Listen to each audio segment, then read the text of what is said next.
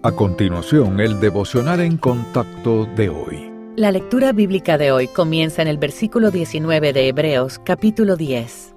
Así que, hermanos, teniendo libertad para entrar en el lugar santísimo por la sangre de Jesucristo, por el camino nuevo y vivo que Él nos abrió a través del velo, esto es, de su carne, y teniendo un gran sacerdote sobre la casa de Dios, acerquémonos con corazón sincero, en plena certidumbre de fe, purificados los corazones de mala conciencia y lavados los cuerpos con agua pura. Mantengamos firme, sin fluctuar, la profesión de nuestra esperanza, porque fiel es el que prometió. Y considerémonos unos a otros para estimularnos al amor y a las buenas obras, no dejando de congregarnos, como algunos tienen por costumbre, sino exhortándonos, y tanto más cuando veis que aquel día se acerca. El pasaje de hoy dice que Dios es fiel para cumplir sus promesas, pero si usted es como la mayoría de los cristianos, es probable que haya sentido que Él le ha decepcionado en algún momento. Tal vez encontró una promesa en la Biblia y tuvo fe en que el Señor se la cumpliría, pero no lo ha hecho. El problema no es la fidelidad de Dios. Lo más probable es que usted haya malentendido la promesa. Por tanto, al evaluar si un pasaje se aplica a usted, hágase estas preguntas.